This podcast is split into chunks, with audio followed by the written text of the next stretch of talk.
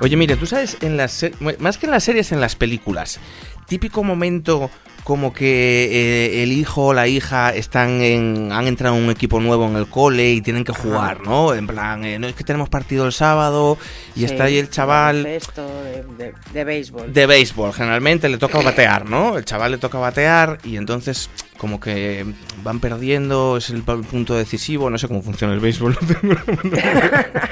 Pero quiero decir, eh, tienen que hacer algo con la pelota y entonces empieza como a mirar, ¿no? A las gradas y, y mira el reloj y ve como a los padres de sus amigos y empieza a poner cara como de apesadumbrada y de pronto donde debería estar donde debería estar su padre está su padre de hecho porque es Antonio Resines que le dice esto es chile español, no te preocupes, claro que he venido aquí, que he traído un pincho de tortilla, un bocadillo, una cerveza, no sé qué, tal cual, pim, pim. ¿Tú te acuerdas de este anuncio?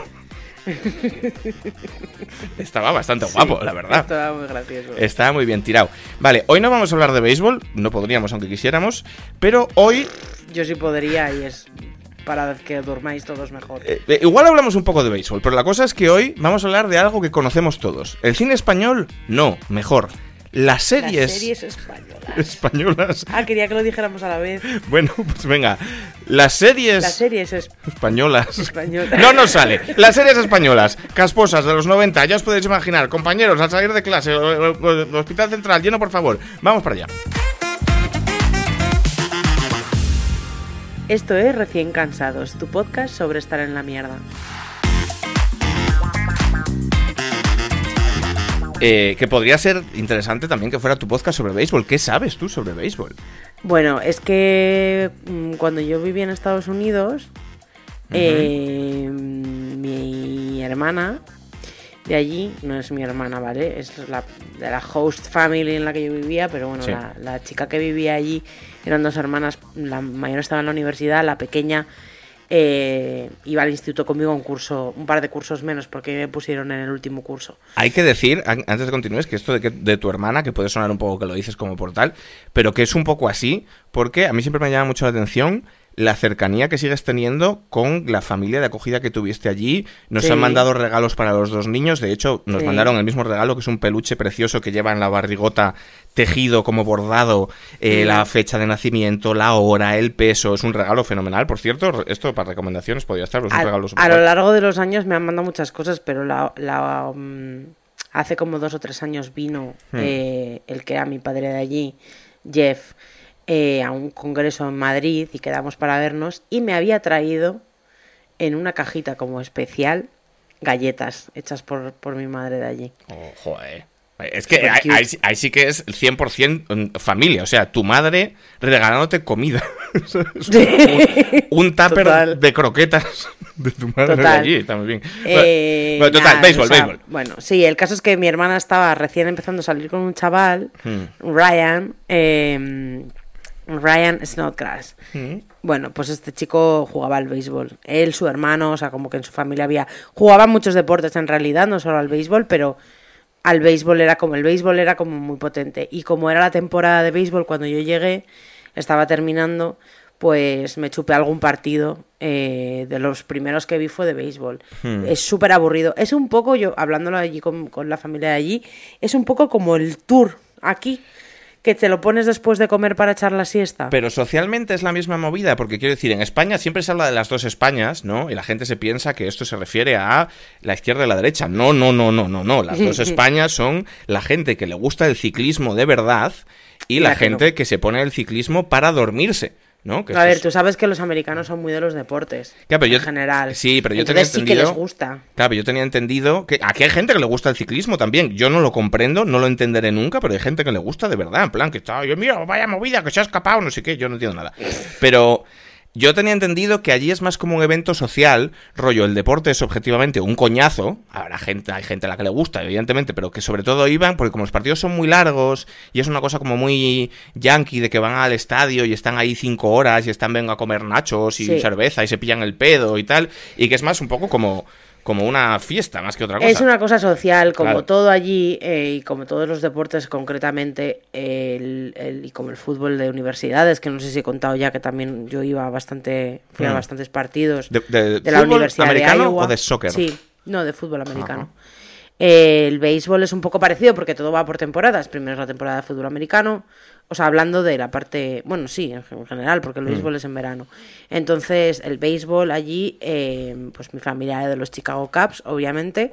Y tenían entradas. Y, y- y van a menudo. Yo los veo en Facebook, suben fotos con estando en el estadio y tal. Eh, yo creo que los- o sea, la- la- el béisbol profesional es un poco menos aburrido que, que el béisbol de instituto. Pero Hombre, bueno, pues eso eh, entiendo que como todo tendrá su puntito. Yo he de decir que a mí los videojuegos de béisbol, que son mi fuente única de conocimiento sobre el béisbol, si, si sé algo mínimo de las reglas es por esto, no me desagradan. Porque tiene como su estrategia. No me parece un deporte como, como muy excitante de ver, la verdad. Pero entiendo que jugarlo, o por lo menos ya te digo que los videojuegos son Yo interesantes. creo que ¿eh? es, es que yo creo que es más divertido jugarlo Hmm. y, y irlo a ver en directo. Verlo por la televisión es como el ciclismo, que es a lo que yo quería llegar. Sí, que sí. Has dicho lo de las dos Españas, pero, pero que allí lo que me decían es que era verlo por la televisión era un poco más aburrido, que lo interesante es verlo en directo. Y es verdad que es un juego como muy largo. O sea, dura muchísimas horas. Y esto es todo lo que sé de béisbol. De lo otro que sé de béisbol es haber jugado al béisbol en el Instituto Hmm. de España. Ajá. Nos sacaban al descampado, nos daban un bate y una pelota que no era de béisbol, era una pelota de tenis. Ajá. Y, y nos ponían ahí a, a hacer algo. En plan, pues. Eh, jugada al béisbol. Entonces, claro, yo más o menos que había visto alguna película y sabía relativamente las normas, eh, o sea, ni puta idea, pero me lo inventaba.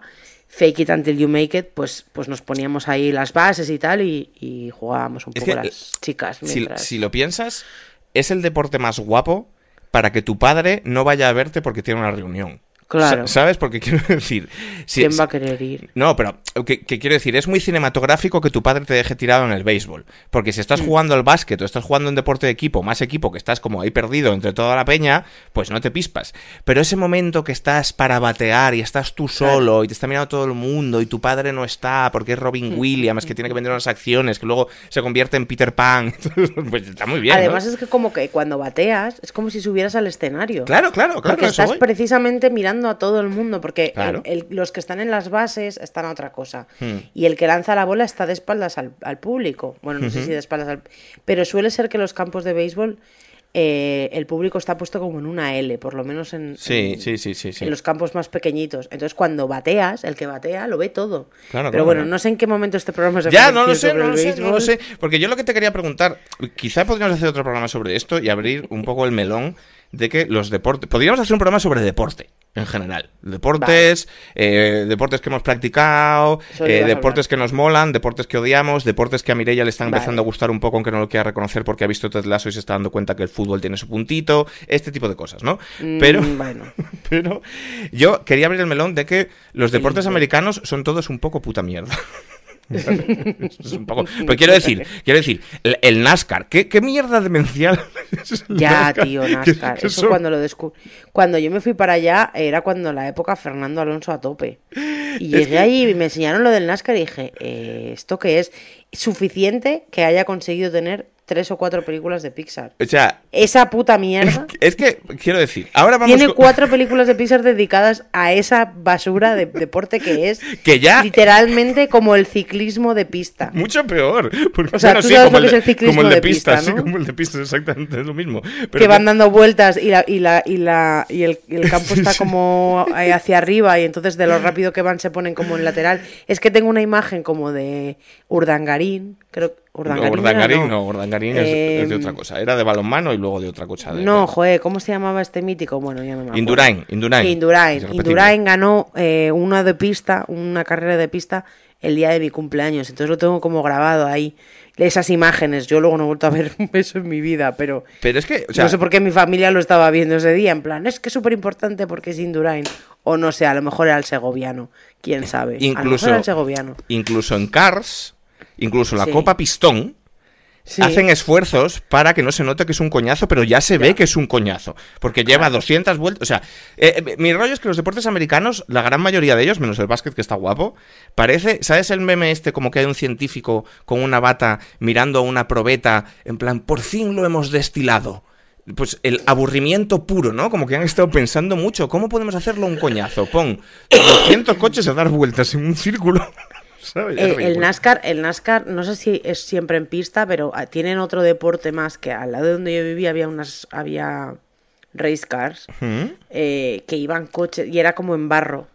Bueno, eso Y era, es era como, en, como en la peli de Cars 3, Sí, creo que es, sí, sí. que van al, que hacen eso mismo pero en barro y entonces hay una furgoneta, un no sé qué, y es una cosa como muy redneck. Sí. Ah, Eso- ya sé, que es como un, que es como un infinito en Cars, ¿no? Y que, y que Bueno. en medio se hostian. No te sabría decir Sí, cómo sí, son sí, las pistas, pero vamos, que sí. eh, ya estoy hablando de eso. Eh, pues yo creo que eso a lo mejor puede ser un poco más gracioso.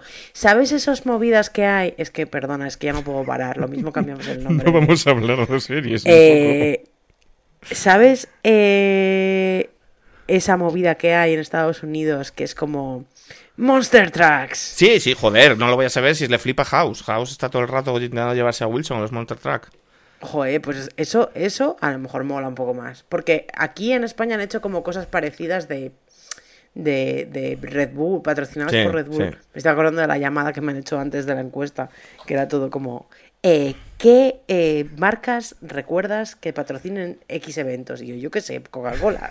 Ya que te han preguntado, te han preguntado qué marca patrocina la Kings League. Que sí. Yo qué sé, pavo. No me avergüenza saberlo, porque yo lo he sabido. in- Infojobs. Había más, ¿eh? ¿Por qué sé esta mierda? No quiero tener de este repente, de repente luego la piba me empezó a decir otras y me ha dicho muchas. Dice, a ver, ¿cuál de estas aciertas? Y yo, Grefusa. Y dice, vale, bien. A mí, me- Vale. a mí de vez en cuando, cuando me llaman para hacerme encuestas, me, me hace ilusión. O sea, es divertido responder estas A mí, me encuestas. hace, a mí me ha hecho ilusión, por eso la he hecho. Claro, sí, sí. Porque he dicho, nunca me llaman. Porque una vez me llamaron para una, me preguntaron la edad y me dijeron, no vales. Hostia. dije, vaya, vaya, vaya La- con B. La, la, la faltada gratuita, te llamo, para darte Sí. la coñazo. por una- O sea, no vales ni para responderme esta encuesta telefónica. Mm, Claro, porque Hostia. era como para gente más joven, creo, un grupo más joven de edad, no sé. Esta vez he dicho a tope, esta es la mía. Bueno, Me han preguntado por vinos y por todo, bueno, ha sido divertidísimo. vamos a intentar centrarnos. antes, Bueno, has a ver dicho, ¿Cómo hacemos esto? antes has dicho Sí. que em, tú sabías de béisbol porque el novio de tu hermana de Estados Unidos, que se llamaba Ryan, Ryan. estaba jugando al béisbol en el instituto. Entonces, mi pregunta es, ¿cómo sería la vida de Ryan en un instituto americano? Porque esto... No. eh, en un instituto español, quieres decir. No, no, no, en un instituto americano, porque quiero decir, a nosotros nos llega, por las series americanas, un, un rollito de lo que es estar en un instituto americano, Hmm, que yo no sé cómo cuánto es... de real. Claro, cuánto de reales. ¿no? Déjame que te cuente. Claro. Déjame que te lo cuente. Eh, lo más rápido posible. Eh, cuando yo me fui para allá, que estaba obsesionada con los estates, error por mi parte, pero luego me di A todos nos ha pasado. Más, a todos nos ha pasado. más adelante ya me di cuenta. En parte era porque yo me echaba las mañanas de los findes viendo series americanas Claro. eh, de la tele. Como por ejemplo eh, las gemelas de Sweet Valley, Claro, claro. eh, las de las Olsen. Salvados por la campana. Mm, salva- Eso ya era un poco más antiguo, pero una lista larga de series. A ver, iba haciendo zapping, en plan, empezaba, me levantaba y estaban viendo Dragon Ball, cambiaba.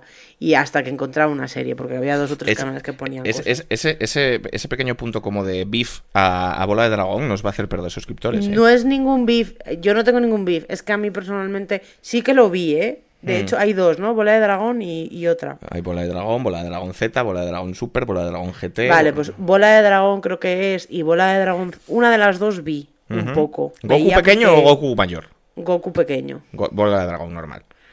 Entonces, esa sí que la vi, vi- la vi más, no la Mm, vi, la vi mm. más, en plan, a veces me la tragaba, pero no, no nunca fui fan, me gustaban otras cosas.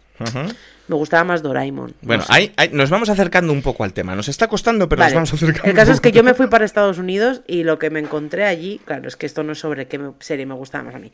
Lo que yo me encontré allí era uno a uno lo de las series. O es, sea, li- es literal, es así. literalmente es lo mismo. Pero con la única diferencia de que, o por lo menos que yo vi, con la única diferencia eh, más cantosa para mí, fue que la gente popular que sale en las series, en mi instituto, por lo menos en el mío, eran eh, los deportistas, pero no las animadoras. O sea, Ah, no. El grupo de chicas más populares no era el grupo de las animadoras. Ah, no. Era un grupo. Es que bueno, también por cursos, ¿sabes? Porque cada Ajá. curso es un mundo. Pero más o menos era como mm, chicas que no solo que a lo mejor también eran animadoras, pero que hacían muchos deportes. Ya. En general, cuanto más deporte mejor. Y como allí hay varias temporadas de muchas cosas, te permite compaginar a lo mejor hacer cuatro o cinco deportes diferentes. A, a mí hay una cosa que siempre me ha llamado la atención del escalafón. Y esto, p- pensará, pensáis que no estamos todavía en el tema, pero sí estamos en el tema y ahora os lo explicaré. Eh, pero siempre me ha llamado una cosa, la atención del- como del escalafón social que te venden las series americanas del Mm, instituto, sí.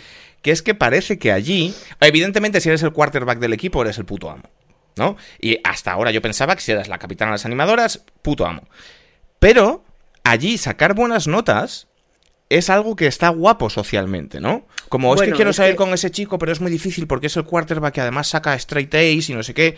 Esto es A así. ver, esto es así en parte porque para poder estar en los deportes, o sea, tú para, eh, para poder permanecer en los equipos del instituto, Ajá. estás obligado a mantener eh, un mínimo de notas, que digamos que es como un bien. Pero, o sea, si eres. LeBron James, pero eres un zote, no, no juegas al equipo de básquet. Eh, no, te echan. Hostia, pues es bastante buen sistema este, ¿eh? De Para, hecho, en para, instituto- para unir las- la molonidad de ambas cosas, ¿sabes? Yo, yo me junté con un poco un grupo de outcast y gente que fumaba porros eh, y bebía con 16 años. Sí. A alguna fiesta fui y tal. Y, y a mitad de curso se mm, hicieron un transfer a un chaval que era negro, súper alto y que supuestamente iba a jugar al básquet, pero Ah. no pudo entrar en el equipo porque no le daban las notas. Hostia. Y era como... Venía eso, ¿sabes? Ya, ya, claro, porque allí además hay como mercadeo, esas ligas son importantes y tal. Pues es que yo esto lo decía porque, y ya entrando un poco en, en la movida, El tema. eh, hay un gran bloque de series españolas Sí. que son las series de adolescentes de instituto, ¿vale? Aquí podríamos hablar también como de muchos recientes descubrimientos, como por ejemplo Scam, la mejor serie, ¿no? Una serie que, que- acabó ya, Sí. pero que la daban en Movistar y que es pues un poco el rollo compañero, rollo al salir de clase, pero desde una óptica realista de hoy, que nos gustó mucho por eso, porque era, parecía como una- Modernita. un, un retrato de la adolescencia bastante guay de, lo- de- de ahora. Eh, o Cosas sea, basura como élite. Claro, no una cosa de putos locos como élite, sino, sino una cosa que parecía como bastante Te real. la ves, te Claro. la ves, te la fumas, pero Pero aquí hay que hablar de la, el retrato de los institutos que se hacía en en el 2000. las Big Three, que son compañeros, al salir de clase y física o química. Física o química llegó bastante después. Física Sí. o química llegó cuando yo estaba en la universidad. si Por no eso yo no la he visto. mal. Y entre medias eh, hay una que sacaron un poco después, que era Nada es para siempre, Ah, efectivamente. que también había un instituto, y otra que se llamaba eh, SFK o SL... Ah, era esto- como unas siglas. Sin miedo a soñar o algo así, ¿no? No, mm, sí, que era como... eh, es que SMS, cantos. SMS, sin miedo a soñar. No, tú estás hablando de SMS, que era... Sí, claro. Pero Esta no, pero era instituto también. Esta. No, pero era a la vez. SMS y, Nada es para siempre fueron las que chocaron, que fueron como Ajá. al salir de clase y compañeros de aquellas.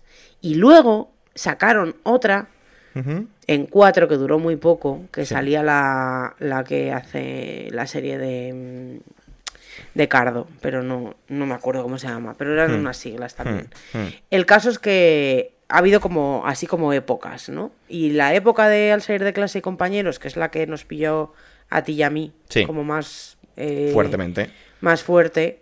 ¿Tú eras del salir de clase o Claro, eras de compañeros? claro. Ahora hablaremos un poco de cómo eran ambas y cómo, cómo representaban eh, No sé si los institutos. Ya, es que eso, te- yo tengo apuntadas igual 25 series. ¿eh? Igual no Ya, habría yo que haber hablado tanto de béisbol, pero bueno. Eh, siempre está la posibilidad de hacer una segunda parte, amigos, ya sabéis. Yo, en las dos Españas, tengo que decir que yo era. Y esto me avergüenza reconocerlo, porque entiendo que la, compañeros fijo. la Prestige es compañeros. Pero ¿Cómo que yo era. Yo era. O sea, las dos eran una basura. quiero decir. Ah, Pero vale. compañeros tiene cierto. eh, como. Como aroma de un poco más de calidad, porque como que tocaban temas sociales y el capítulo de A las ver. drogas. el capítulo- Yo A era ver. de hacer de clase que era el culebrón puto infame de 200 temporadas. La única, la única diferencia que tenían a nivel de calidad es que Compañeros era una serie semanal, o sea, de una vez a la semana. Claro, claro. Y era por la noche, era en prime time, de Antena 3. Y al salir sa- de clase, ASDC era un culebrón de mediodía. Claro, Al salir de clase era, pa- pa- para, los, para los que quizá no vivierais esto, aunque yo no sé si hay algún español que no conozca ninguna de estas dos series, al salir de clase era exactamente la misma energía que El secreto de Puente Viejo. O, Sí. o eh, Amar es para... ¿Cómo se llama? Eh, el amor... Amar en tiempos revueltos. Amar en tiempo, amor en tiempo O revueltos. Amar, o- Es este tipo de serie culebronero, diario, con actuaciones infames, con, con- con todo el mundo, acababa follando con todo el mundo, y eran todo traiciones y Pero, no sé qué. pero, to- pero hay que decir que al salir de clase era una cantera de actores españoles Joder. impresionante Claro. que no Es que fue igual en compañeros. Es que fíjate, y esto yo creo que es un poco por Mucho la- más lejos ha llegado la gente de al salir Claro. de clase que la gente de compañeros. Pero esto por qué es? Yo tengo una teoría sobre esto, que es que compañeros murió, o sea, los actores de compañeros murieron de éxito. ¿Por qué? Porque y esto me lo voy a enganchar luego con otra cosa. Porque como el salir de clase era una bazofia diaria, culebronera, infame, los actores iban entrando y saliendo sin ton ni son. Había, había grandes protagonistas, Iñiguín, María, que era la mala. Este Pero rollo. María llegó mucho después. Claro, porque era un procedural loco. Pero O sea, entonces no Íñigo quedaban. sí, Íñigo sí, pero no quedaban Íñigo se marcados, ¿sabes? Claro. Pe- La banda del bate era de Alsace. Es que, yo la, es que yo la he vuelto a ver, ¿vale? He vuelto a ver dos, o tres temporadas de al salir de clase, porque estaba en Hmm. Amazon, no está en Hmm, Amazon. hmm. Eh, la banda del bate es de al salir de clase. Es de Al salir de clase. la banda del bate salió uno, el cantante del canto del loco. Dani Martín, Dani. Martín. Ya hemos hablado de él antes en este podcast. claro. Y Alejo Sauras, Eh, eh, esto es a lo que yo iba. que entró como malo, porque en esa serie eh, el 80% entraban como malos y salían como O sea, buenos. yo tengo muchísimas, muchísimas hot sobre esto. La, primera es la que te estoy contando, pero para que no se lo olvide voy a decir que la segunda es que eh, al ser de clase era como el pressing catch. Que no sé si os acordáis del pressing catch. Sí, no, porque eran estos, estos arcos de desarrollo de personajes que de la peña era buena, pero luego era mala, pero luego era buena otra vez. Como en el pressing catch, ¿sabes? Que eran Sí. todo pactos y no sé qué. Sí, pero entonces mi rollo es, cuando había acontecimientos eh, muy épicos, quiero decir, la banda del bate es el Infinity, End- Infinity Wars Endgame Sí. de la serie de clase. Entonces, Alejo Sauras quedó marcado. Toda España le conoce como el malo de la banda del bate.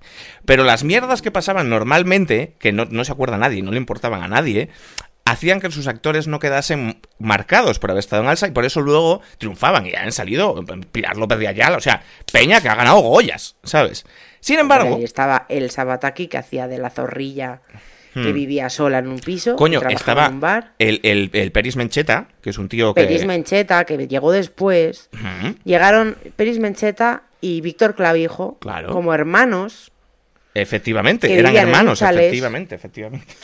Peris Mencheta se quedó eh, paralítico y se fue de la serie hacer carrera. Y ahora es un tío que hace, carrera. que hace teatro, que produce teatro. La obra esta que vimos del Le Mal Trilogy, por ejemplo, es de Peris Mencheta. Peris Mencheta se va a estar- creo que creo lo que dicen las lenguas es que se va eh, tengo una amiga que le gusta un montón Ajá. Eh, se va a Estados Unidos a currar Hmm. en cosas de, de ficción en producción o lo que sea Sí. y, y vuelve a España y con la pasta produce teatro Produce sus movidas como, Y como produce ya por, movidas por, bastante buenas. por impulso artístico, digamos, no alimenticias, en plan de Chekhov, ¿no? Entiendo que es un y Víctor esa- y Víctor Clavijo es un actorazo increíble un Por eso, por eso. de, de, de las series y de teatro que a mí siempre me ha gustado un montón yo diría que me gusta más en teatro pero O sea, bueno en cualquier caso me Raro es, raro es que ningún actor de ese rango de edad no haya pasado por el serie de clase. Sin embargo, compañeros, como compañeros era una serie mucho más big deal, era una serie Sí. mucho más importante eh, y también un poquito más trabajada y no sé qué, tal cual.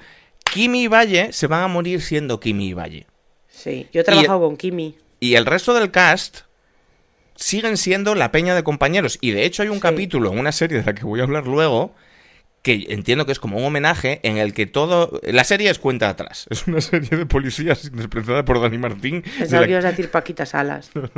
Es una serie de policías interpretada por Dani Martín, de la que si me da tiempo os hablaré porque me flipa. Y hay un capítulo en el que toda la peña que está... Es un procedural, ¿no? Cada, cada temporada, cada, cada capítulo es un caso toda la peña que está implicada en ese caso, que es una movida de unos pavos que fueron a Irak y entonces se pelearon y no sé qué, son todo ex actores de compañeros. Entonces tú, Ah. tú no puedes ver ese capítulo sin decir, hostia, ¿sabes? Los de compañeros, tal cual. Es gente que ya no puede hacer nada con sus carreras. Bueno, yo, yo ocurre con Kimi. Hostia. eh, en una serie que, o sea, cuando yo volví de Londres eh, me metieron un poco de favor a currar en una serie en el departamento de arte Ah, me, acuerdo de esta movida, es verdad. que si hubiese aguantado lo suficiente a lo mejor hubiese coincidido con tu prima eh, en alguna serie pero no volví a currar de eso Eh, el caso es que eh, uno de los actores que era el malo Sí. el malo de la serie era no me acuerdo su nombre ahora era Kimi y mm, y era un tío súper encantador. Hmm. O sea, es probablemente una de las personas así como famosas con las que he tenido que trabajar de tú a tú más encantador. Claro, entiendo que también es, o sea, em, es importante ser como profesional y demás, porque esta gente, claro, todo, son famosos ya, como te digo, para toda la vida. Pero yo esto Mm. siempre me lo he preguntado. Es una cosa, por ejemplo, que en Paquita Salas, que es una serie que de la que no vamos a hablar en este programa, porque consideramos que es de una calidad bastante superior. Dijo Eh, mientras lo comentaba. Eh, es una serie que a mí me gusta, sobre todo también porque explora un poco una cosa que yo siempre me he preguntado, que es la peña que hizo un papelín en una serie que lo petó, un poco rollo Boya Horseman, ¿no? Que hizo Mm. Sí. una serie, de- en plan Kimi, de compañeros, ¿de qué coño vive a día de hoy? Porque es peña que no la ves ni haciendo publi, ni haciendo pelis. ¿Hasta qué punto los royalties de ser Kimi te dan para vivir o están reponiendo yogures en un Mercadona? Es, es algo que nunca he sabido. Pues no sé si reponiendo yogures, pero yo sé, por ejemplo, que Iñiguín eh, es como terapeuta. Y Claro. hace meditación guiada y cosas así. O sea, como que tiene una escuela o algo así. Es gente que dejó la tele, o sea, dejó la tele, dejó de ser actor. Claro, claro, claro, claro. A lo mejor les han llamado para alguna cosa muy concreta, pero vamos, que no, no, no siguieron ese camino. Por lo que Hmm. sea, no siguieron ese camino. Bueno, de todas maneras, tampoco nos podemos extender muchísimo. Eh, yo era de la serie de clase, tú eras de Yo compañeros. también. tú eras de No, serie no, clase. yo era de salir de clase porque la veía al volver de Mm, clase. Eh, compañeros, era prime time y mi madre no me dejaba quedarme a verla. Ah. Veía un poco, a lo mejor veía un cacho, pero nunca la seguí Yo he de decir, como se seguía, vaya. Hablando un poco de esto de como de la representación de los adolescentes, que yo recuerdo que a mí compañeros en su día me llamó mucho la atención. Es una serie Mm. del, del sería 96, una cosa así, porque hacían botellón y fumaban. Quiero decir, como que tenía un punto Hacían lo que hacía la gente. realista, ¿no? Ya. No era una serie como idealizada, acostumbrado precisamente a los productos de adolescentes americanos y tal, que era toda una cosa como muy... Aquí veías que era como gente, bueno, normal, quiero decir, que luego Kimi aparecía con la moto en mitad del instituto atravesando una ventana para salvar a Valle, para no sé qué, pero que tenía un poco ese puntito como realista, ¿no? Como de, como de mm, cosas que realmente le pasaban a los adolescentes en ese momento, que yo creo que es un poco por lo que triunfó. Eh, triunfó tanto que tuvimos uno de los episodios más trambólicos de la ficción española, que es Compañeros 2. ¿Tú te acuerdas de Compañeros 2? Me acuerdo perfectamente de Compañeros 2. Eh, lo intentaron pusear demasiado tarde. Tenía actores así como. que ahora sí que son. con- Coño, el de Águila Roja era el protagonista, ¿no? Ah, puede ser. Creo recordar. Puede ser. O sea, estoy viendo su cara. que no sé- lo o vi. sea, no sé cómo se llama ese chico. Yo sé que... Quiero decir, no lo vi. Recuerdo como el capítulo inicial o el capítulo final de Compañeros, en el que salía un chaval mirando como a través de las verjas, como rollo, el año que viene me toca a mí, o el año que viene entro a este instituto, algo así. O a este cole era un colegio, era el colegio Azcona, era un colegio, un colegio concertado. Ahora me toca a mí. Que por cierto, quiero decir el gran papel que tienen las series españolas en solo mostrar putos colegios concertados. Porque en el salir de clase era un colegio público. eh, un clase- instituto público, porque era un instituto. El Siete ¿vale? Robles. Claro. Era, ¿no? Sí. Entonces no hay institutos concertados, son colegios concertados, o Mm. bueno, no sé, me estoy, a lo mejor me estoy flipando, me estoy columpiando. Yo la creo. verdad que no tengo ni idea del colegio. Pero el caso es que yo estoy hasta los cojones de ver en las series españolas niños con uniforme y, y- y- y colegios privados y, y concertados. La escuela pública también existe. Entiendo que es más difícil para ir a grabar. Entiendo que necesitéis un edificio de un concertado para hacer de colegio. Pero haced que es público, joder. No es tan difícil. Solo tenéis Yo que poner algún cartelico de la Comunidad de Madrid. No es tan difícil. Yo juraría que, que el colegio Azcona, qué gran colegio, qué privilegio, era, era público. Por lo menos tenía No es, no puede ser público porque había chavales pequeños y mayores. Bueno, eh, eh, quiero decir, eh, es gente que tenía negocios mm, millonarios estando en el instituto. Tampoco busques como fidelidad histórica. Quiero Negocios decir, millonarios. Tú te en estás Alsa, con... en al salir de clase, tenían un bar, tenían Ah, vale. el, el pijo del salir de clase, que no me acuerdo cómo se llamaba, Sí, el, el, el rizado, este que era así un poco cayetano, David, montó en una temporada una agencia de trabajo temporal, una ETT, que se llamaba, Claro, porque- que se llamaba Búscate la vida. Cuando las ETTs estaban de moda, ¿te acuerdas? Claro, claro, claro, por eso te digo, y el hijo puta montó Tenía- una ETT. había una tienda había una tienda de cómics no y una tienda de videojuegos Claro, de y tenían un bar que es el, el CBC, Chico El Busca CBC, Chica, donde sí. iban a tocar los silvanos, que era el grupo que tenían los dos que iban como de alternativos, que era... bueno eso lo tiene eso eso eh, medio te estás equivocando medio lo tienes bien. Hombre, vale el CBC lo montaron después el Bueno. primer bar que salían al salir de clase no era el CBC ah, no, el otro. primero no, pero luego montaron el CBC y allí iban a tocar y todo el pero los rollo. silvanos pero los silvanos eh, los silvanos fue antes los silvanos empezaron al principio del- de la serie y Pues- luego acabaron y el CBC ya fue cuando empezaron a traer el CBC antiguo están Sí. los dos personalmente he ido a los dos Eh, Ah, pero eran CBC bares que existían, de verdad.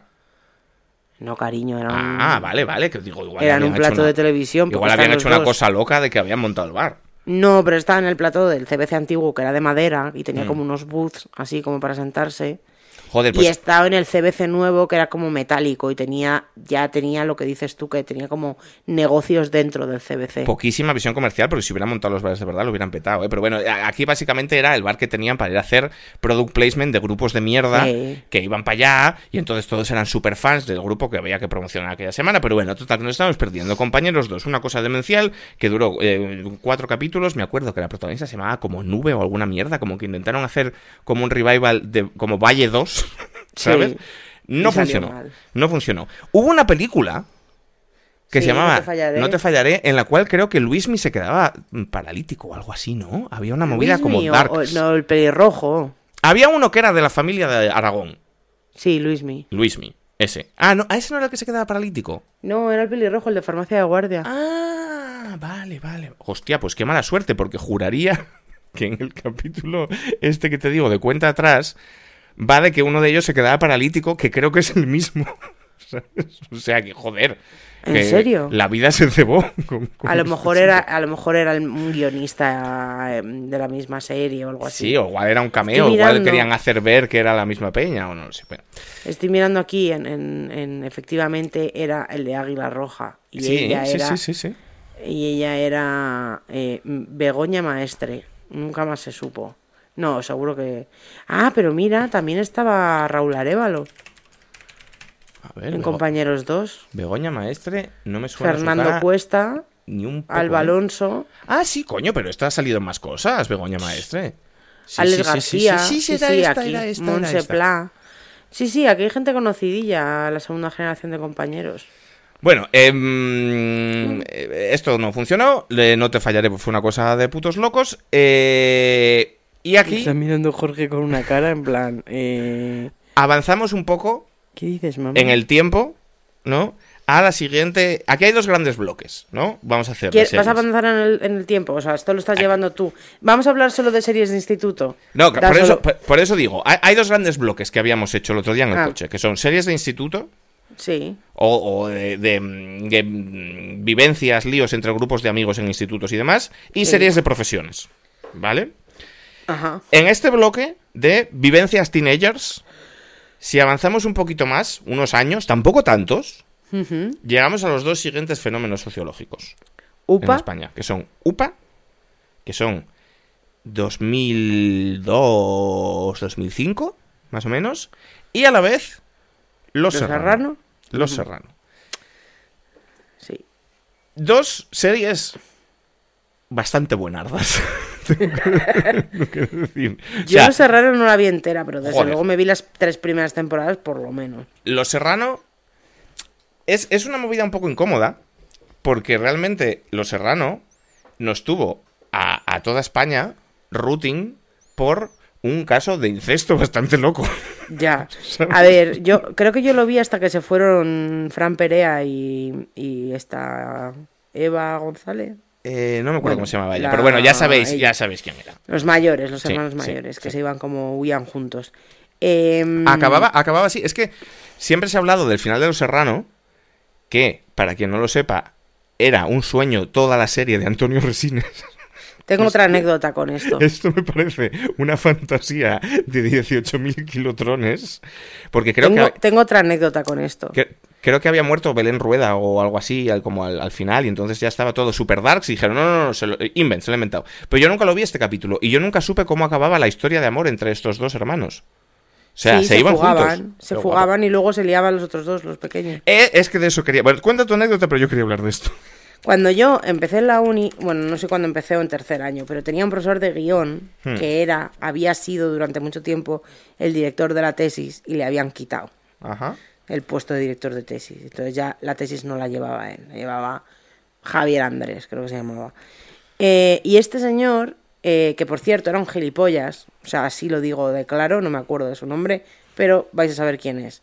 El primer día nos vino con su currículum Eh, en el que ponía que él era guionista de Los Serrano y había escrito el final de Los Serrano. Joder, pues un héroe nacional tendría que estar con una pensión Yo creo que por eso se estaba flipando. del gobierno. En esa época en la universidad era como, eh, ok, no sé de qué estás orgulloso. Joder. Anyways, El momento después, más David Lynch de la historia de la tele española. Pero bueno, sí. años después, fue el creador junto a su hermano de El Ministerio del Tiempo y se hizo turbo famoso. Joder. Yo el Ministerio del Tiempo, famoso. yo el Ministerio del Tiempo solo he visto Y un me capítulo. una vez. suspendió guion. Ay, por eso le odias. Le- me suspendió guion, había que escribir tres guiones, le escribí tres guiones, me los, contest- me los devolvió sin, eh, sin anotar, sin anotaciones ni nada, y fui para él, que yo jamás me he ido para un profesor a reclamar nota, le dije, esto no te lo has ni leído. Y me dijo- Probablemente y entonces- sería verdad. Y era verdad, era verdad porque se lo leyó y entonces me lo devolvió con notas y ya me aprobó. Quiero decir, no se lo había leído. Mira que yo no soy muy buena escribiendo historias, pero tampoco era para suspender, ¿sabes? Ni que las suyas fueran grandísimas. ¿qué Hombre, el te ministerio, diga? el ministerio del Tiempo, tengo entendido que, ya te digo, yo solo vi un capítulo y me gustó bastante. Es una serie que nunca he Creo visto que era el Ministerio del Tiempo. A lo mejor me estoy colando, pero creo que era el Ministerio del Tiempo. Mm, no lo Molaba mucho la primera temporada. Hmm. Molaba mucho. Bueno, anyways, Los Serrano. Eh, a mí me causa bastante incomodidad que fuera una serie tan centrada en el incesto. Porque tú puedes decir, vale, no eran hermanos de verdad. Para quien no lo conozca, es una historia de mm, Belén Rueda y Antonio Resines, que son. Es un poco como tú a Boston y yo a California, ¿no? Bueno, no era exactamente así, pero son dos, dos familias que se juntan. Y ella tiene sus hijas y él tiene sus hijos. Y entonces viven todos en la misma casa y aquellos libertinaje, no sé qué. Entonces tú puedes decir, vale, Fran Perea y Verónica Sánchez se enamoran. Ok. Pero es que luego, los pequeños, que les has visto, porque la serie tuvo unas cuantas temporadas, que les has visto desde de, de ser unos mocos, eh, haciendo como el rol de eh, her- hermano y hermana, como puteándose, no sé qué, se enrollaban también. Y eso ya Sí. era muy incómodo. O, o estaba yo solo aquí. No, era muy incómodo y era un poco como, ¿por qué nos buscáis algo fuera de casa? Claro, O coño. sea, sois tan puto vagos que no podéis Imagínate encontrar. esa familia. Normal que Belén Rueda mochara. Que es que esto no hay quien lo, quien lo lleve adelante. Era, era un libertinaje que no podía ser. Era, bastante ver- era bastante vergonzoso. Pero por lo que te digo, porque es que no podéis buscaros a alguien fuera de casa. Claro. Eh, hubo momentos en los que salieron con otras personas, pero bueno, ya sabes, como necesitaban que hubiese tensión sexual Tensión, entre los claro, personajes principales, pero, pero como era la misma familia, era súper turbio. Es que luego, o sea, luego está el melón de que todas las putas series son iguales. En Ya, plan, todas. Las españolas, las americanas, todas. Todas las sitcom son exactamente iguales. Porque es Sí, sí. el- los dos love interest desde el principio, que primero el uno pasa el del otro, luego a él le gusta a ella, luego a ella le gusta a él, luego empiezan a salir. Siempre hay un momento en la temporada 2-3, en todas las series, cuando llevan el 30% de la serie, se enrollan.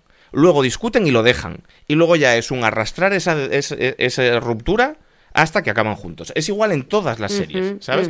Pero aún así, yo recuerdo que los- el sentimiento por los Serrano era fuerte, ¿eh? O sea, yo, yo de aquella estaba en el colegio mayor y allí se vivía aquello con la intensidad de una final de Champions cada semana, ¿eh? Sí. Sí, sí, sí, sí, nos Yo juntábamos no, sé en, si lo, yo no sé si lo ve. ¿Con quién lo has dicho que lo veías? en el colegio mayor, Ah, vivía allí en una eh, residencia y, y había una sala de audiovisuales. Ya, yo creo que por eso, yo creo que por eso hab- os unió tanto. Yo lo veía en mi casa y la verdad es que no era una de las series que menos me gustaba, porque entre otras cosas, a, a mí Los Serrano nunca me emocionó. Yo era más de UPA. Hmm. Eh, si es que coincidió en el tiempo algo, pero eh, yo era de UPA y Los Serrano no me gustaba porque había una cosa que se llamaba el trío Calavera, Eh, claro, es que... que eran Fiti, eh, el otro y el otro, que no Jesús lo podía Bonilla. soportar. O sea, había, ¿hay algo en las, en las series españolas que haya odiado yo tanto como el trío Calavera? Probablemente no. No podía ni verles. O sea, me tenían hasta los cojones. Era duro, o sea... Era eh, siempre las mismas conversaciones, siempre, siempre, siempre era un classic switcharu. Siempre la liaban. Eh, Fiti perdía a la mujer, que era, que esa actriz además me encantaba. eh, luego se fue a física o química, porque quién aguantaba a Fiti, ¿sabes? A mí me recuerda Eh, mucho, la, la- la mujer de Fiti, me Sí. recuerda mucho a... em, joder, diré su nombre.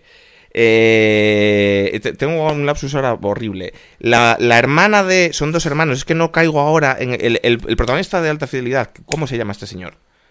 Em, joder, ¿cómo se llama el protagonista? Sí, John? Cusack. John Cusack, eso, Joan Cusack. Tienen la misma energía, estas dos personas, ¿no te lo parece?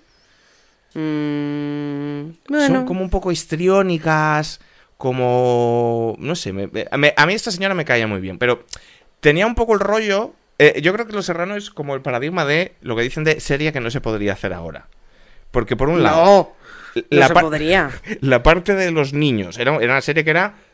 todos los capítulos, ya sabéis que en todas las sitcoms, en cada capítulo hay tres tramas. Esto pasa Sí. siempre, ¿no? Entonces, la trama de los niños eh, em, o de los adolescentes eran los amoríos. Pero la de los mayores, y claro, eran amoríos incestuosos, entonces por aquí mal. Sí. Pero la de los mayores siempre era, o sea, todo giraba en torno a tres putos pacones increíbles, siendo cuñados máximo, mientras sus pobres mujeres Siempre tenían que aguantar sus putas mierdas. Pues, era, era insostenible, ¿eh? Era, era, era, ¿tú te acuerdas? Era mal, Eh, ¿Quién era? José- Jesús Bonilla que se casó con una que era la monja, Esto no lo que se salía de monja. Este plot twist no lo recuerdo. Había Pero una monja por era un ahí. tema. ¿Cómo se llamaba el bar? Algo de- era algo de jamón. Era algo de jamón, sí. Era algo de jamón, ¿no? El museo del jamón. no, no, no. no. Era muy museo del jamón, vibes. Sí, era un poco museo de jamón. sí, sí. Y estaban ahí como, ah, el, el ibérico, el ibérico. Unos ibéricos, ¿no? Es que no me acuerdo bien, pero, Pero tengo a mí- como ese recuerdo. O sea, igual lo veo ahora y me espeluzno, probablemente. Pero a mí me caía un poco bien. Porque era un poco como gente muy corriente, muy pancha, ¿sabes? O sea, Sí, sí, Antonio corriente, Resines. pero tenían un chalet ahí en Madrid. Ah, bueno, No sé pero, esto es siempre. corriente. esto- otra cosa que pasa en todas las sitcoms, que es gente Que no que hay son se lo crea, es como los taxistas y tal. públicos. Son millonarios, claro. Pero Antonio Resines, como con sus, con sus lecciones vitales que les daba a sus hijos, en plan, no folléis entre vosotros, ¿sabes? Ya, sí. Lo de la escobilla del váter. La que escobilla del váter. Con la escobilla del váter. Una cosa muy educativa. Muy bueno, era serie muy trambólica, pero disfrutable. Estaba Lejos Auras, por cierto, también. Que no me acuerdo. Sí, que estaba estaba Lejos por ahí Auras. también, que se enrollaba con. con, con, Llevamos mucho tiempo hablando de Los Serrano. Ah, espera, espera, pero antes de pasar, antes de pasar. Es que hay algo que une a Los Serrano con UPA. Que Ah. es como ambas series intentaron aprovechar su tirón para, Sí. con mayor o menor fortuna, Uh. for- formar un grupo Grupos musical. un grupo musical que en ambos casos Clan. en ambos casos ha producido dos de las mayores atrocidades que se han grabado en formato compacto en, en España en la historia, que en este caso era Santa Justa Clan, que era la tercera pata del banco. No eran ni los mayores ni los adolescentes, sino los niños. Ojo que ese grupo lo petó bastante, ¿eh? Tenían, que hicieron gira y todo. A toda mecha, a toda mecha, tú no te hagas la estrecha. Era el... el estribillo de su single. en el cual estaban, estaban TT y, y- y- y Guille Sí. como rapeando y Boliche por detrás haciendo nada. A Boliche le cortaron de ahí. Boliche Porque- me hace gracia porque Boliche era como. Tú sabes que en Escape, el grupo Escape, Sí. hay un. Esto siempre me ha fascinado. Hay un integrante del grupo, son como 200.000. Y hay un integrante del grupo que no hace nada. Que, que su labor es. Era un colega. Saltar por el escenario, pero es. Era un- es un un. colega, es un- dijeron, es "Tú un- haz algo". Claro, claro. No sabía tocar nada, no sabía cantar. Y entonces él da botes por ahí, pero es miembro del grupo de verdad, salen los créditos. ya, de me lo creo. Y Boliche era un poco esta energía que estaba por ahí. ¿sabes? Emocional. A ver, eh, creo que hay historias traumáticas porque lo he oído en varios eh, lados y podcast y entrevistas. Ujú. Con, con Boliche. Un poco juguete roto. Mm, no tanto. Lo dejó y estudió, O básicamente. sea, que hizo bien, pues fue y, listo. un- y un tío listo. Y, mm, y la que hacía de su hermana. Ahí- Aquí ya me pierdo, aquí ya me pierdo. Pero había otro, era- eran que- cuatro. no, había uno que era era como un guaperas. Ese vino después. Para el principio, los cuatro eran. ¡Ah, eh, Yoli. Yoli, Yoli, es verdad. Yoli era mi vecina. Vivía en la calle de arriba mía. Hostia, chaval. Estoy llena de conexiones. Sí, sí. ¿Has visto? No puedo parar. Dime una serie y yo te diré un... Bueno, mira. Yoli, vi- Yoli vivía en la calle de arriba y fue a, a nuestra competencia directa de podcast, que es eh, Estirando el Chicle, Ajá. Por números, desde luego. Por números, hablar sobre su experiencia allí. Y, y contó cosas muy, muy, muy feas que le, que le pasaron No, cuando pensé estaba en Los Serrano. Igual había Y ido luego, se y luego se di- estudió, pues no sé, comunicación audiovisual y entonces se puso a hacer de, mm, de dirección y, y trabaja ahí como en el mundo series y tal, pero desde el otro lado de las cámaras. Y es muy Bueno. feliz. Eh, pues me alegro, me alegro mucho por ella. Iba a decir que igual había ido estirando el chicle a, a vulnerar eh, los derechos de colectivos eh, en riesgo de exclusión social, que es una No. cosa que les gusta mucho hacer también estirando el chicle. Anda. Upa Dance. Upa Dance eh, me gustó en su día, pero no me ha gustado tanto como verla contigo. Claro, nosotros, o sea, nuestra experiencia con Upa Dance, yo en su día la vi, yo en su día la disfruté, yo en su día la gocé. He de reconocer, mucho, sí. he de reconocer que principalmente por un motivo en particular, que era Dafne Fernández. En mi grupo de colegas, Dafne Fernández lo petaba muy seriamente, ¿vale? No, sé, o sea, bueno. quiero decir, eh, era la cachonda. la llamábamos la cachonda. Pues la serie era, de la era cachonda. estúpida, porque es que era estúpida through and through. Pero lo irónico es que luego la pusieron en Netflix, creo Sí. que era Netflix. Sí. Mireia y yo nos la fumamos entera. Miento, entera no, porque Mireia se quiso bajar del barco. temporada. No, Mireia- es que ya la última temporada era una demencia Yo estaba a tope todavía. que no estaba yo dispuesta a ver. El Tito Robert en el corazón. Yo estaba a tope, yo la quería ver y tú te quisiste bajar del barco y nos bajamos del barco. Eh, y descubrí que la que realmente estaba súper buenísima era otra, a la que no hacían tanto caso. Ingrid. Y no, no, que va, que va. Una, ¿no te acuerdas? Una, una chica que era. Ah, como- la cachonda. que- claro, la, la cachonda de Eh, ahora, la que ahora llamamos Erika. Erika, efectivamente. Erika. Que era una tengo chica- También, eh, tengo también anécdotas con esta serie. Pero, ¿qué pasa? Pero yo lo que quería decir es que esta serie hacía algo que a mí me gusta mucho, que es el efecto perdidos. Que es Sí. que hay unos muñecos. Hay unos o sea, background claro, O sea, quiero dancers. decir, la, la serie está ambientada en un grupo social que por necesidad es más grande que el de los protagonistas. Entonces hay unos protagonistas que son a los que les pasan todas las cosas y hay otra serie de muñecos que están por detrás que tienen vidas grises y anodinas y no les pasa nunca nada, pero están ahí siempre. ¿sabes? O sea, los otros pasajeros del avión, que no eran ni Jack ni nadie, estaban ahí en la playa. Plan, Bueno, Quiero decir dos cosas. Una, ¿te has enterado de la movida de perdidos? ¿cuál? ¿Qué? Ya te lo contaré, es, es heavy. Pero no cuéntamelo aquí. Pues que eh, han sacado. Hay una piba que ha escrito un libro. Ajá. Y en parte de la promoción del libro ha escrito un artículo súper lengthy Sí. sobre, sobre su historia trabajando en, en, en Perdidos y hablando con gente que trabajaba allí. Ajá. para hablar sobre el racismo y la exclusión Ajá. eh, cuando, cuando estaba en la serie de Perdidos. Estoy un poco Brace for Impact, en plan, a ver quién tenía las manos largas, a ver quién ha abusado de quién, a ver qué, ¿sabes? Nadie ha abusado de nadie, pero bueno, eh, Damon Lindelof es, Sí, ¿no? sí, sí, sí. se lava las manos diciendo, "Eh, eh, bueno, no me acuerdo y tal. Y, y luego, bueno, pues como que eh, al que a, a Michael, al negro, al Michael, a Michael, eh, cuenta historias creo que bastante turbias de, de su tiempo ahí. La gente se reía de los coreanos. ¿Qué y dices? hacían chistes como riéndose cuando hablaban en coreano. ¿Qué dices? La gente, digo, los otros actores. Sí, ¿eh? sí, sí, sí, Y luego siempre cortaban, cortaban como el tiempo de guion y de cámaras de todo lo que no fuera el grupito de los cuatro protagonistas blancos que eran eh, Jack, Sawyer, mm, la otra y la otra. No, no me acuerdo el nombre de ningún muñeco, esto es un tema. Sí. Por cierto, el otro día hablamos que podíamos volver a ver perdidos. Ahora, ahora Sí. después de esto, hace un poco menos Ya, de lo ganas. mismo, ¿no? Pero bueno, pues yo qué sé, la serie se puede ver igual, ¿sabes? Eh, pero. Pero no sé. eh, lo otro que quería decir es que ¿Te- yo te también dar- tengo conexiones con Nupa. Antes de eso te puedo dar un dato que vas a flipar. Vale, Que es que estaba mirando aquí la Wikipedia de Los Serrano. sí. Y el showrunner de Los Serrano. Sí. ¿Sabes quién es? ¿Quién? Alex Pina. Él Oh, de. El de La Casa de La Casa Papel. de Papel y Sky Rojo. no hace falta mencionar Sky Rojo porque esa serie es una mierda, pero La Casa de Papel, buena mierda que te fumaste y Flipas, ¿eh? bien malarda, ¿eh? A mí la casa de papel, esto podríamos hacer, hacer en otro programa, me parece la definición, la quinta esencia de definición de buena Mal bien. No, no, buena, Buena mierda. mierda, sí. La palabra buena mierda se inventó para la casa de papel. Porque lo define todo, es buena Sí, sí. mierda. Pero te la metes por el culo con la fuerza de... Bueno, eh, a lo que voy.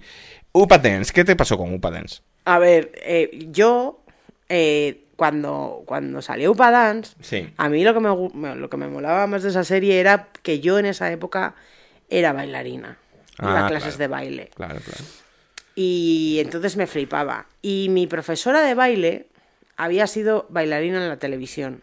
Ajá. en Telecinco, ahí en la época ahí como más chunga. No era mamachicho, pero era bailarina de programas, en plan, bueno. Y el caso es que tenía conexiones y Mm. nos llevaba, nos llevó una vez pues al salir de clase, allí, de extras, Sí. y cuando empezaron a hacer, como cuando lo petó y, te- y continuaron con las temporadas, pues yo me acuerdo de ir a un casting de Upa Dance y que en ese casting cogieran a no una ni dos ni tres, sino cuatro o cinco personas de la escuela a la que yo estudiaba más mayores, las que muchas eran hermanas mayores de amigas mías, Hmm. la hermana de Ma, la hermana de Mary, que luego cuando lo hemos visto tú y yo te decía, mira, ahí está Alba, mira, ahí está, ahí está sí, Paloma, sí. mira Paloma. Que es una Porque- mierda, por cierto, muy meta, ¿no? Porque es que de- a gente de una escuela de baile que era un poco como la escuela de Carmen Arranz, Mm, cuando, o sea, cuando en, la serie a la peña que estaba en la escuela de Carmen Arranz la cogían para una serie, o sea, es todo como una cosa muy, ¿sabes? sí, sí. Sí, sí. Y entonces nada, pues eh, bueno, yo no veía ningún actor, pero fui allí al estudio. Que esto, por cierto, Uy, ¿Qué la, tos tiene Jorge más mala? la escuela de Carmen Arranz, cualquiera que la quiera ver, allí en- esto es un, Matadero, un sí. edificio que hay ahí en Matadero, que tú lo ves y te dan todos los feeds. Bueno, la serie. la volvimos a ver recientemente. Evidentemente es muy mala.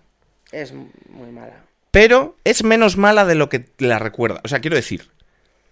el- Explícate. como, como serie culebronesca, Sí. está muy bien construida. Es una serie muy entretenida. Y sobre todo creo que tiene un valor brutal. Que es darte cuenta cómo era España en 2003. Porque Sí. tú te piensas que España en 2003. eh, eh, igual- Esto igual se me pasa a mí. Pero yo, a partir del 2000, in my mind, que era el futuro. yo me pienso que estamos ya, el futuro. Ya, Eh, lo- no, ¿sabes qué pasa? Que es como un, un efecto que tiene, que eh, a partir del 2000 tú ya te piensas que estábamos en 2010. Claro, y no, Y ni te un poco. chupas 10 años. Ni un poco. Era durísimo ver esas imágenes, que es 2002. Por ahí. Esos outfits. Y, Eh, ese, eh, ese- es- eh, o sea, y un poco los temas que trataban, ¿no? O sea, Pablo viniéndose, Pedro, perdón, Pedro viniéndose de Asturias, pobre, con una mano delante y otra detrás, teniendo que hacer de stripper para poder pagar el tuition de la, de la escuela. Eh, eh, claro, eh, Mientras tanto tenía dos compañeros pijos que iban vestidos ridículos, eh, Lola que también era pobre. O sea, había como un poco gente pobre, gente rica, que debe de ser eh, lo único que se podía hacer en España en esa época. La- las pintas, yo tengo que decir Las que pintas durísimas. eran duras, pero yo las reivindico un poco. Bueno, no sé. O sea, sé a, mí esos, esos Los pantalones cuellos locos... abiertos del Tito Robert. Le- No. Ahora hablaremos de esto, pero esos pantalones locos que me llevaban como super, super oversize, super Con de principios de los 2000, con tiras, Mm. a mí no me disgustan del todo. Yo, yo tenía de esos. Yo he llevado de eso. Están un poco guapillos. Bueno. ¿Sabes? Yo rescato muy poco de esa época. Porque Pero- los colores. No digo las formas de la, la forma de la ropa, pero los colores, los estampados. Estas sudaderas como de el niño. Estas movidas, Sí, ¿sabes? y luego a una cosa muy graciosa que, que pasaba era que Lola, por ejemplo, de repente hubo una época en la que Lola solo iba con camisetas de las supernenas. Sí, sí, Tenía es verdad. 12 camisetas de las supernenas. Lola, que era pobre, tenía 12 camisetas diferentes del Pull and Bear de las supernenas. Lola, que su Que rol en la serie. Lola, es que su rol en la serie era estar hasta el coño, básicamente. Era una persona que se acostaba media hora antes de dormir, iba a hacerle el, el- el- el desayuno a su padre mientras estudiaba los finales, Sí. mientras hacía. O sea, era una persona que eh, estaba despierta 70 horas al día, era un, era un puto desfase. Pero yo tengo que hacerte una pregunta. Las dos Españas, de nuevo. ¿El Paleto o el Tito Robert? Eh, Juan Taberner. Evidentemente Juan Taberner, que era el profesor de música, que era el rockerillo, que era, que Juan era Taberner. superguay. Siempre El- Juan no, Taberner. Que tenía un significa- gusto en las mujeres patético, pero Signif- sinceramente es el mejor. Signifícate. ¿El paleto o Eh, Tito Robert? A mí, yo estaba súper enamorada del paleto. Hmm. Súper enamorada. Yo estaba enamoradísima de Pedro. Todo mi afán era que Pedro y Lola se liaran. Era lo único que me interesaba de esa serie. Y ahora. A día de hoy. Mm, lo mismo, Robert. Yo tengo que decir Tiene pinta de follar mejor. que esto claramente. Claramente. Pero yo tengo que decir que yo cuando vi la serie estaba 100% en ese equipo. Porque de nuevo. mm, Sitcom procedural, quieres que se líen los dos muñecos protagonistas que claramente son el Paleto y Lola. Pero me pasó un, un efecto muy similar a Friends. Volviéndolo a ver, me di cuenta que los dos grandes villanos de la ficción del siglo Son XXI Lola y- y son. Ross y el Paleto. Que eran un poco la misma vibra. Totalmente. Pobrecito mí de mí, porque sufro un montón por amor, porque soy super good guy, porque soy era buena peña. Era un, egoísta. era un hijo puta. Era un hijo desgraciado. puta. Que flipas, le hacía unas putadas a Lola. Alucinante. Súper. Sin embargo, Tito Robert, que iba de macarra y de no sé qué, tenía súper buen corazón en el fondo. Ah. Era muy buen pavo. Y encima es un- Era un gilipollas. Era- era un gilipollas un chulito. que es así. Pero tenía buen fondo. Sí, sí, sí. sí. Era mucho mejor. Yo ahora mismo Tito Robert hasta la muerte, mucho mejor. mucho Sí, mejor. sí, sí, Además, era un drama personal, había sido padre, adolescente. Mm, sí. Vale. Claro. Era, Eso, eso le... era todo un- una complejidad. Yo, eh, en serio, os recomiendo verla, ¿eh? Tiene el problema de que son... ¿Cuánto tardamos en verla? ¿Seis meses? O sea, Mucho. No, pero yo conozco gente que la, que la estaba viendo más o menos a la vez que nosotros por el revival. Y, y, Hmm. Es que también, también hay, un, hay un tema de estas series, bueno, en general de todas las series españolas, que son la duración delirante de los capítulos. Tú Claro, estás tío, acostumbrado... duraba que 70 minutos cada Pero capítulo. una locura. O sea, tú estás acostumbrado a las- al formato de series americanas que es la sitcom 25 minutos. Las series prestige de drama de no sé qué 50 minutos. 55, si se ponen mu- muy a tope, ¿sabes? Aquí era un para la mayor mierda del mundo era hora y media. Es que tuvimos que hacer como un ir hacia atrás, porque en España siempre habían durado eso las series, no duraban una hora, duraban todo el trozo de prime time. Claro, yo entiendo que era por 70 esto, minutos, por cubrir la franja, tal, claro, por cubrir claro. esa franja de la tele. Y mientras era- tanto, o sea, ahora hay muchas series españolas, sobre todo las de plataformas, que ya no duran eso, duran una hora. O duran 50 Mm. porque minutos. están o media hechas para hora, plataformas, claro. No, y, y alguna, yo que sé, si en televisión española o tal, que las han hecho de esa duración, de la duración normal. Porque ya es la duración estándar, claro, es como si Pero cuando, pero cuando hubo un shift, en la época Perdidos, un poco antes de la época claro. Perdidos, hubo un shift con Perdidos. Cuando salió 4 Sí. y sacaron todas esas series watchis americanas, Perdidos, House y tal de la época. 24. Hubo un, hubo un shift de la gente de dejar de ver tanto las series españolas para tragarse las americanas y ya te acostumbraste a eso. Claro, es que ya, te acostumbras a otro formato. de una hora que es que es lo que es sea, claramente mejor. mejor. Claro, o sea, Mil yo aquí recuerdo que la experiencia, o sea, con Perdidos, la experiencia series pasó de ser una cosa que ves en la tele a una hora determinada a ser una movida que te bajas y luego comentas en internet, ¿no? Pero de antes, la experiencia de ver compañeros era sentarte cenando a las nueve y media, igual era, y acababas casi a las doce. Sí, y por eso mi madre no me dejaba ver compañeros, Claro, porque claro, acababan claro. tardísimo, siempre lo decía. Tardísimo, tardísimo, pero, pero además, eh, así un poco como el análisis que quería hacer yo sobre esto es que al ser las series españolas tan largas, tenían que re- rellenar con tanta morralla que al final todas las series acababan perdiendo un poco el, el- el norte.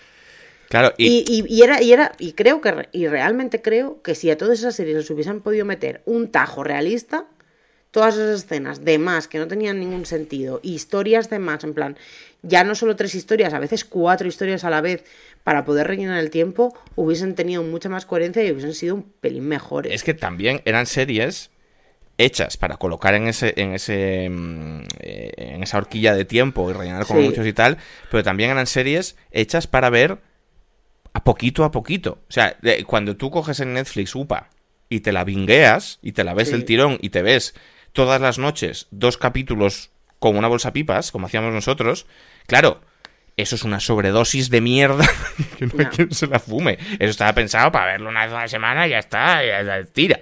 Bueno, que eran otros tiempos que eso tal, a lo mejor te parecía lo puto más. Claro, porque claro, claro. no había otra cosa más que los serrano a la vez. O sea, no sé cómo decirte. Bueno, no. Yo creo. ah, eh, estoy pensando, ¿había o no había?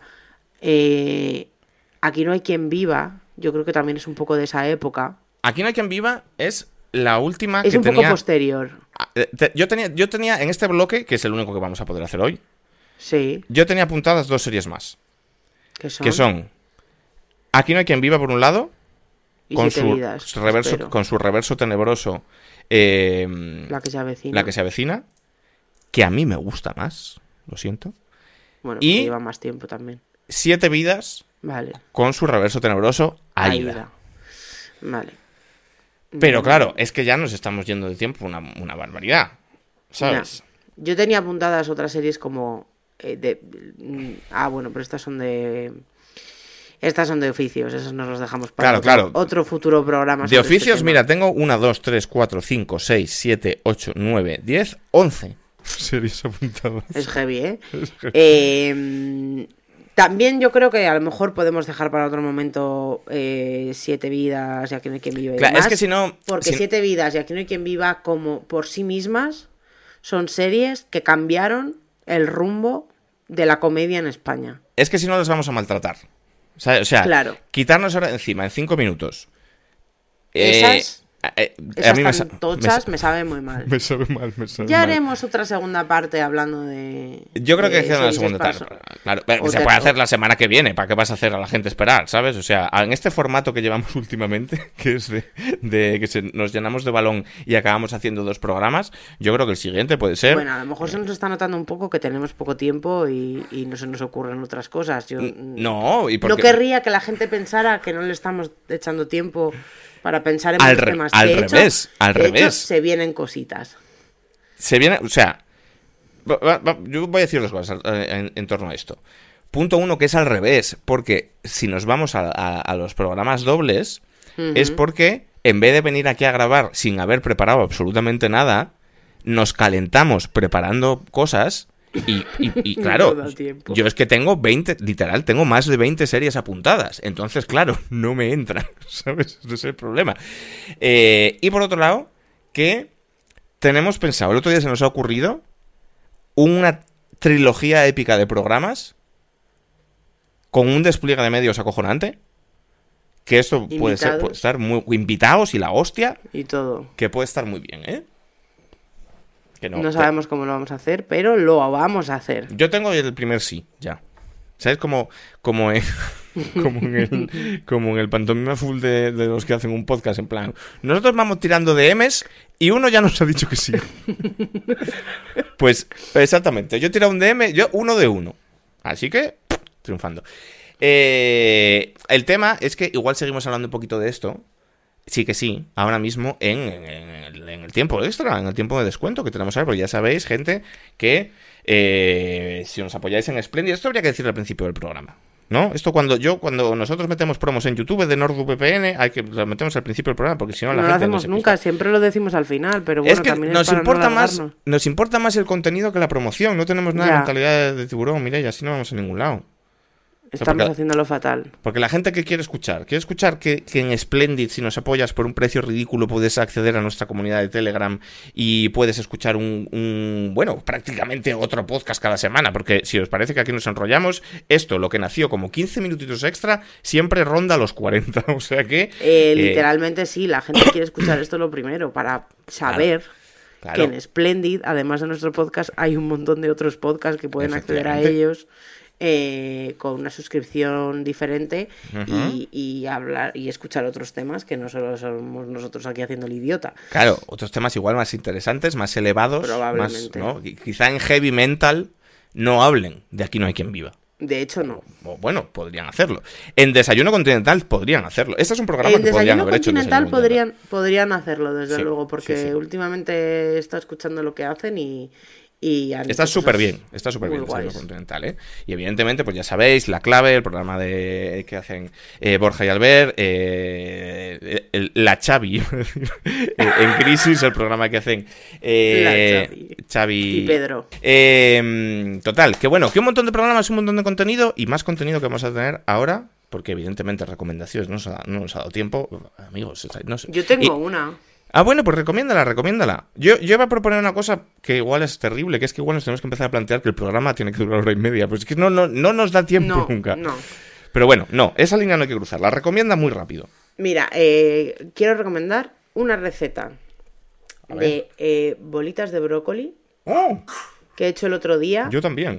que he congelado y las tengo eh, para meterlas rápidamente en la Ceco Fry y que son un boost de maravillosidad. Las vi que las vendían en el, en el Costco y dije, estas las hago yo, que es más barato. Y me salieron un montón de bolas, me salieron como 20 bolas. Y es eh, ¿eh? brócoli que hay que hervir y luego hay que triturar. Hay que ponerle un poco, como un puñadito de queso, queso de rallar, queso raya- o sea, queso de pizza, por ejemplo, tres quesos, eh, un poquito de pan rallado y un huevo, sal, pimienta y haces como una masa. Y eso lo haces bolas y yo lo que hice para congelarlo es meterlo al horno como una, un prehorneado y cuando estaban ya un poco doraditas las saqué del horno, dejé que se enfriaran, las metí en una bolsa y para el congelador. Y eso, coges dos, tres, los metes al, a la Fry, a la freidora de aire caliente y en 15 minutos están súper crujientes y con un poco de sriracha mayo eh, o con salsa piripiri, que me recomendó mi primo que escucha el podcast, me dijo, prueba la salsa piripiri del Mercadona y también está muy buena. Así que Y trucazo, ¿cuántas te han salido? salen como 25. Sí, sí, sí, yo me enseñaste la bolsa. Usé dos cabezas de brócoli, ¿eh? No una, dos. Bueno, Sí, eh, Jorge, dos, dos. Dos exactamente. yo lo que quería decir es que. en- creo que esto lo hablamos en algún programa ya. Hoy he probado el poké ¡Ah! y es de puta madre, ¿eh? Es verdad que He está hecho guapísimo. poqué de comer hoy. sí. Yo pensaba que era como una ensalada pija. Es un poco una ensalada pija, Es un poco arroz con cosas pero está muy bien. ¿eh? frías. Está muy rico, está muy rico, está muy rico. Joder, Es que, a ver, quiero decir, a mí cualquier cosa que lleve arroz, dame arroz y ya me tonto. A ver, Eh, la realidad es que cualquier cosa que haga yo está buena porque soy buenísima cocinera. Esto es fin cierto, de la historia. esto es cierto también, esto es cierto también.